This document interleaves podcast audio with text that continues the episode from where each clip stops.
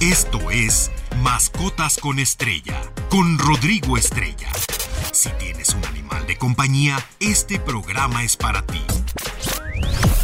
Datos, anécdotas, información, curiosidades. Todo. Mascotas con Estrella. Muy feliz sábado, gracias por estar con nosotros aquí en Mascotas con Estrella. Los saluda Rodrigo Estrella. Les recuerdo nuestras redes sociales, Stereo 100 MX en Facebook, Twitter e Instagram. Y nos pueden escuchar en todo el mundo a través de estereociendigital.mx. Ahí también en esa página pueden encontrar los podcasts de programas anteriores. Y pues hoy estrenando mes, muy tempranito, hoy primero de octubre del 2022 ya Estamos en el último cuarto del año, metidos en el otoño. Por favor, no se pierdan las publicaciones que vamos a estar subiendo aquí en la página de Stereo 100 y en mi perfil público de Facebook referente a los especiales de otoño, todo lo que tiene que ver con el otoño. Luego viene pues, obviamente Día de Muertos, eh, todas estas eh, festividades que tenemos hasta llegar al invierno voy a estar subiendo publicaciones especiales. Y por lo mismo, pues hoy les traigo dos temas principales. El primero son animales fantásticos de la mitología prehispánica. Es un tema que a mí la verdad me apasiona mucho. Y por otro lado, quiero volver a tocar el tema de los paseadores de perros. No saben la cantidad de reportes que hay diarios sobre estos, estos personajes. Y si ustedes me lo permiten, pues bueno, inicio con los animales fantásticos de la mitología prehispánica. Todos sabemos que desde el inicio de las grandes culturas de la humanidad, pues todos los animales o muchos de ellos han tenido un peso de consideración en las creencias. Estos animales que han habitado el planeta mucho antes que nosotros, esto hay que entenderlo, eh, por eso muchas civilizaciones desde los egipcios, chinos, culturas mesoamericanas, pues qué tal los griegos con toda su mitología, se pues, han dotado de una personalidad y significado.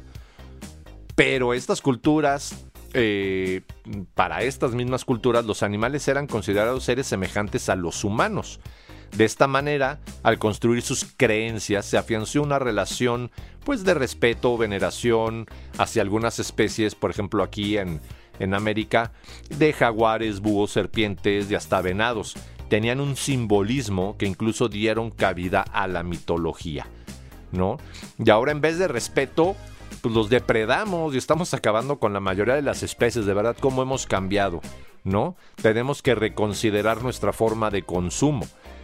Y obviamente, pues hablando de toda esta mitología del mundo, como les comentaba en América, no tenemos nada que envidiar la mitología europea.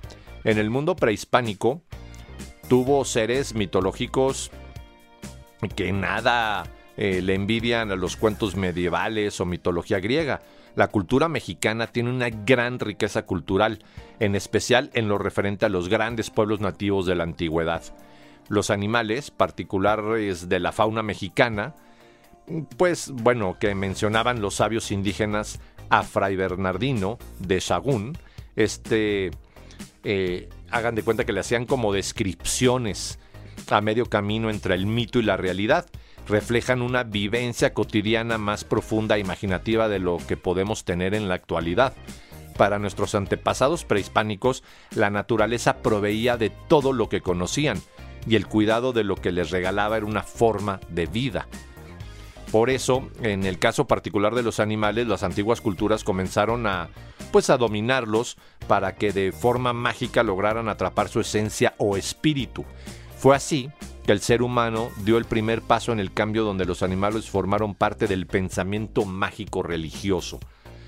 Y pues los animales que circundaban eran manifestaciones de poder de la misma naturaleza, obviamente, ¿no? Cada uno tenía una aura única, particular, una personalidad que era un significado eh, de representación de los dioses para con los hombres, para con el humano. De esta manera, los animales eran manifestaciones divinas y por lo tanto sagrados.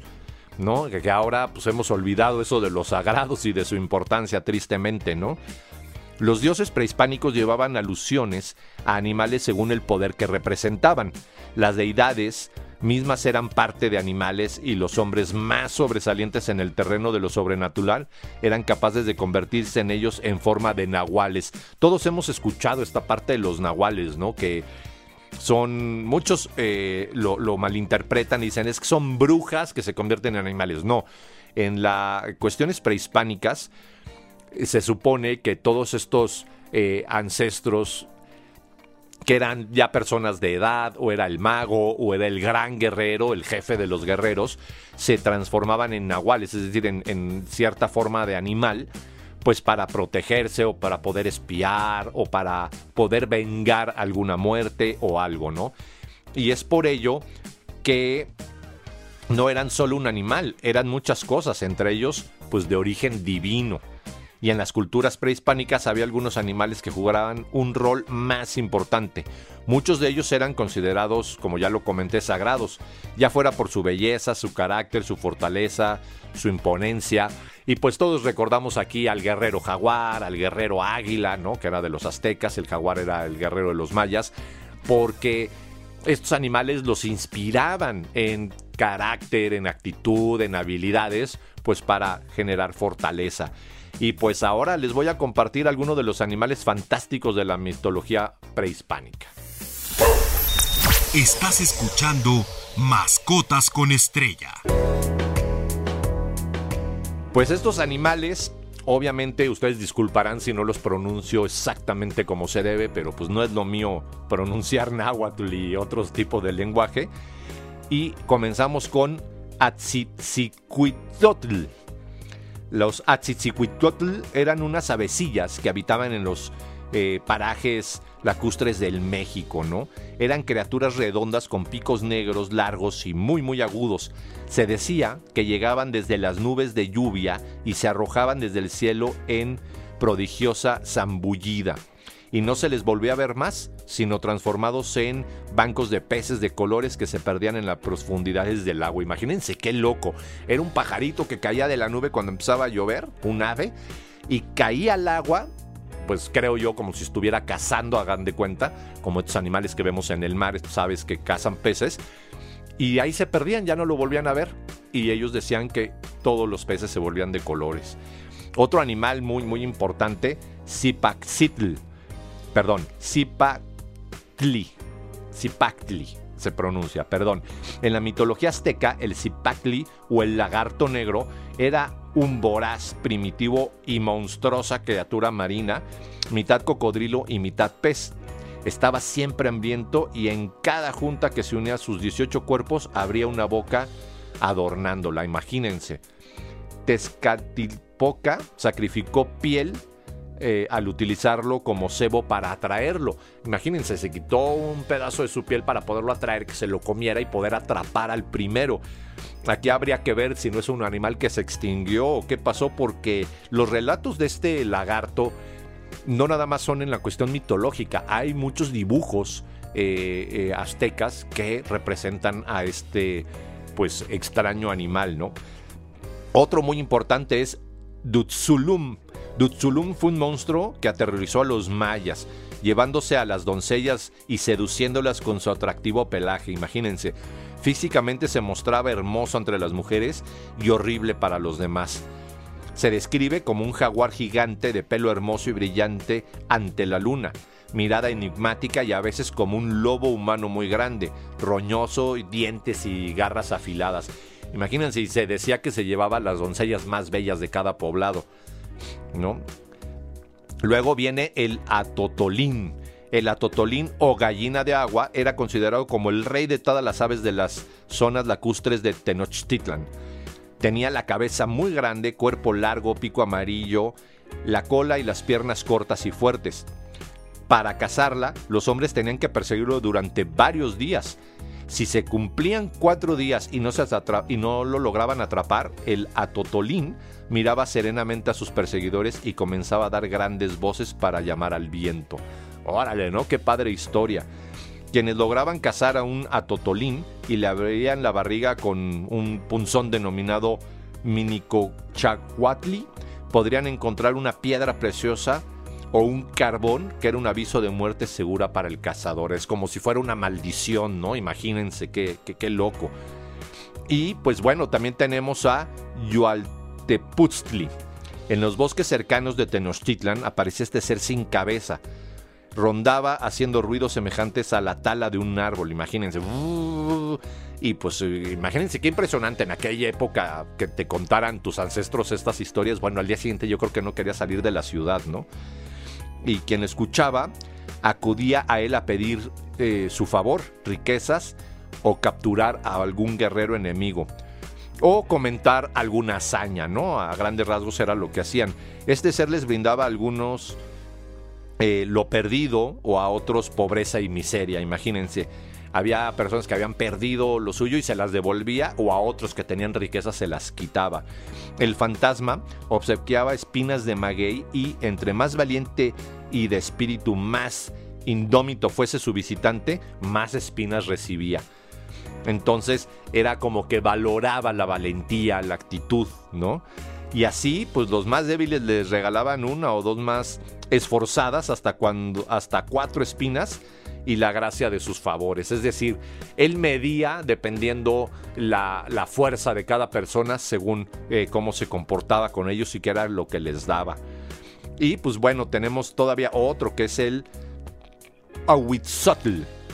Es una criatura de forma de perro, con manos de mono y con una larga cola que terminaba en la mano y con la que ahogaba a los incautos. Imagínense, estaba al servicio de las deidades del agua, por lo que la víctima solo podía ser tocado por los sacerdotes luego de haber sido sacada del agua.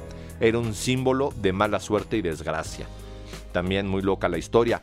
Y por último de este tema les tengo, les tengo a Ixpuxtequi.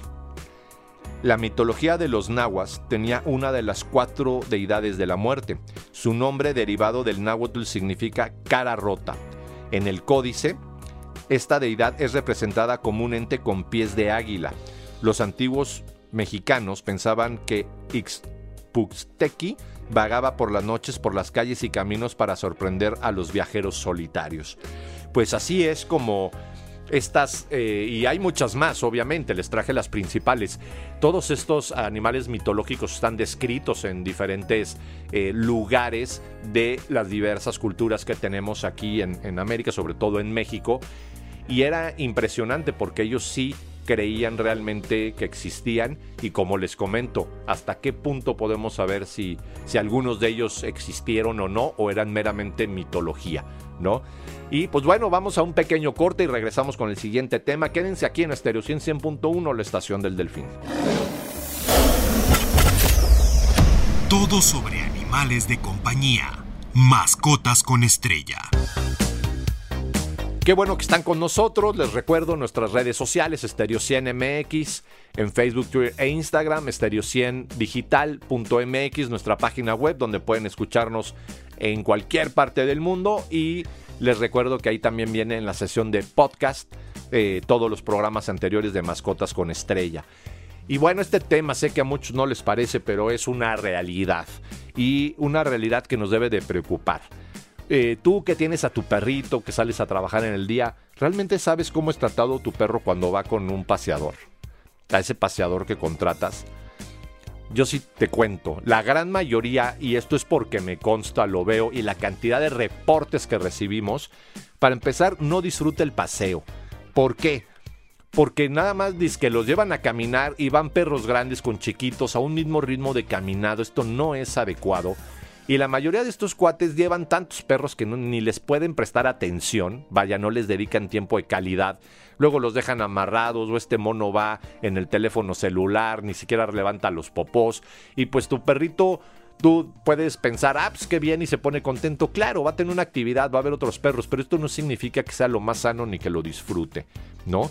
Tampoco juega, ni husmea, ni tiene el esparcimiento que requiere. Yo he visto muchas veces cómo van hasta haciendo popó caminando porque no los permiten detenerse a, a husmear tranquilamente el área, dar sus dos, tres vueltecitas antes de hacer popó. No, los van jalando y órale y apúrate y ya sabes, ¿no?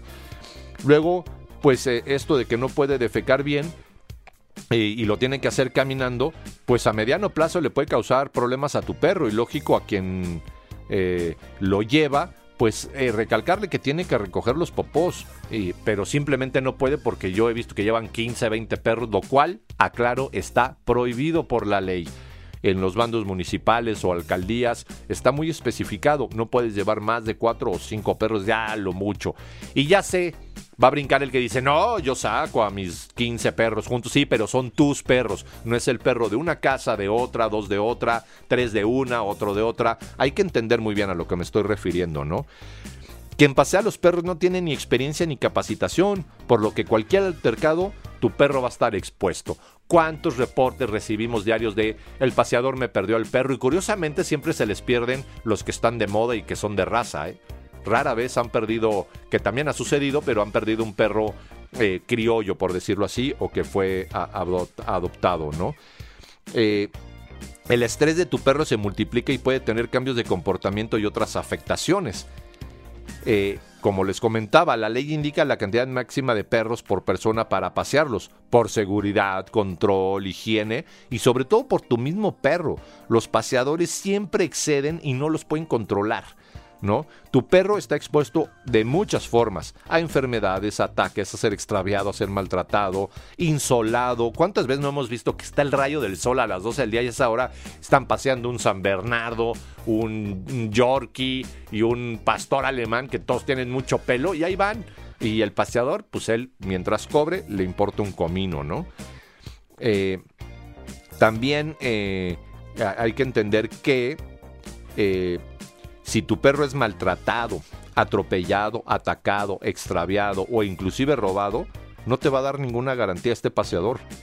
Estás contratando un servicio informal que también evade impuestos, no cumple con las normas oficiales e infringe diversas leyes. Es decir, si algo le pasa, ni modo, nadie te va a responder. Y eso es lo que nos ha pasado cuando me los han reportado. Claro, si hemos acudido eh, al Ministerio Público con algunos de ellos cuando los hemos agarrado, pero pues a fin de cuentas, eh, por esta misma falta de cultura y leyes en específico de este tipo de acciones, pues la sanción es económica y listo y no pasa nada. Y al día siguiente el mono está paseando otra vez perros y posiblemente perdiendo o maltratando a otro. ¿Cuántos no hemos visto en la Condesa, en la del Valle, en las Lomas, en satélite, golpeando perros, ahorcándolos, jalándolos, pateándolos y la gente sigue enviándolos? Yo les recuerdo, el mejor vínculo que puedes generar con tu perro es el paseo, es la convivencia. No tienes tiempo para pasearlo y tener un perro, pues entonces no lo tengas así de fácil, esa es la forma. No llevar ningún tipo de botiquín de emergencias. Es más, ni siquiera llevan agua para darle agua a tu perro en caso de que tenga mucha sed. Y luego, luego llegan y están tome y tome agua y se quedan agotados. Pero no porque se hayan divertido, porque hayan jugado, hayan buscado la pelota, hayan husmeado. No, es porque los llevaron a recoger a un perro, a otro, a otro, a otro, ¿no? Y pues eh, eh, pasear, eh, pasean perros de todos los tamaños juntos, exponiendo a los más pequeños y haciéndolos caminar a un ritmo inadecuado. No todos los perros llevan el mismo ritmo, pueden caminar las mismas distancias y por lo mismo sus necesidades no son cubiertas y son sobretrabajados. Así que ahorita eh, les voy a contar todavía otros temas al respecto, pero es bien importante entender esto. No pueden ir al, al mismo caminado y hagan de cuenta, el paseador pasa por el primero y tiene que ir a recoger otros 15 entonces tu perro no está disfrutando el paseo porque va a la siguiente casa y ahí se queda parado. A la siguiente casa ya lo dejan amarrado. A la siguiente casa. Entonces realmente el, único que disfruta esto es el paseador porque aparte se meten un dineral para lo que poco que hacen y tu perro no está disfrutando el paseo, ¿no? Y bueno, ahorita les voy a comentar otros puntos al respecto. Todo sobre animales de compañía. Mascotas con estrella. Pues bueno, otros puntos son eh, que estos perritos son caminados en la en el pavimento, en el cemento, en la carpeta asfáltica, como le quieran llamar, sin importar la temperatura de la, de la misma, ¿no? Los exponen transitando en avenidas de alto flujo vehicular y por la cantidad, pues no caben en la banqueta, entonces muchos van arriesgados ahí en el carril de baja. ¿no? No realizan los cruces en la calle en los lugares adecuados y constantemente están expuestos. Se atraviesan por donde les da la gana, Vaya, esto es sumamente riesgoso y hemos visto varios que han sido atropellados. Al paseador no le importa si tu perro se come cosas de la basura, toma agua del drenaje o inclusive ingiere algo que pueda ser perjudicial para su salud. Él no está poniendo atención ni se lo va a quitar de la boca, no se va a molestar. También algunos puntos. ¿Sabías que posiblemente los demás perros con los que va pues no cuenten con sus vacunas, pueden tener pulgas o algún tipo de parásito o enfermedad contagiosa? Ya que los paseadores nunca se preocupan en preguntar si tu perro cuenta con las vacunas y desparasitación al día. Pues obviamente si no te lo pregunta a ti, tampoco al vecino. Y hemos tenido casos también donde varios perros de un mismo grupo de un paseador eh, se enferman o de moquillo o de parvovirus o de letoespira o de bordetela, vaya, de cualquier tipo de enfermedades, ¿no? El mayor número de robos, extravíos y atropellados de perros registrado ante las autoridades, ojo, y eso que no todos denuncian, han sido por parte de los paseadores cuando estaban bajo su encargo. Esta estadística es a partir de 2019, imagínense, llevamos, eh, ¿qué? 19, 20, 21, 22, tres años, donde estos son los principales... Eh, eh, pues eh, personas que han extraviado, robado, atropellado o perdido perros, imagínense.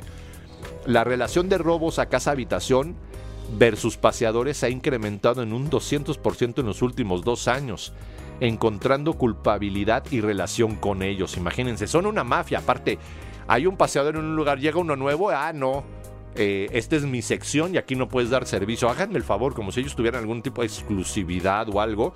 Y ha habido paseadores que golpean a otros que quieren dar el mismo servicio que porque es su zona, ¿no?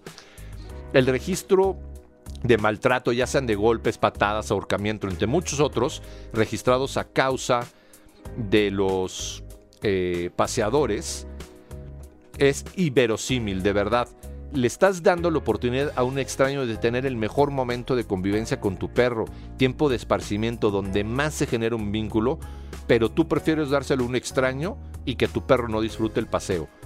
Eh, la mayor parte del tiempo tu perro se la pasa amarrado a un poste, a un árbol en lo que recolectan otro perro y al terminar la ronda sucede lo mismo en el siguiente sentido al regresarlo, por lo cual tu perro realmente tampoco se ejercitó.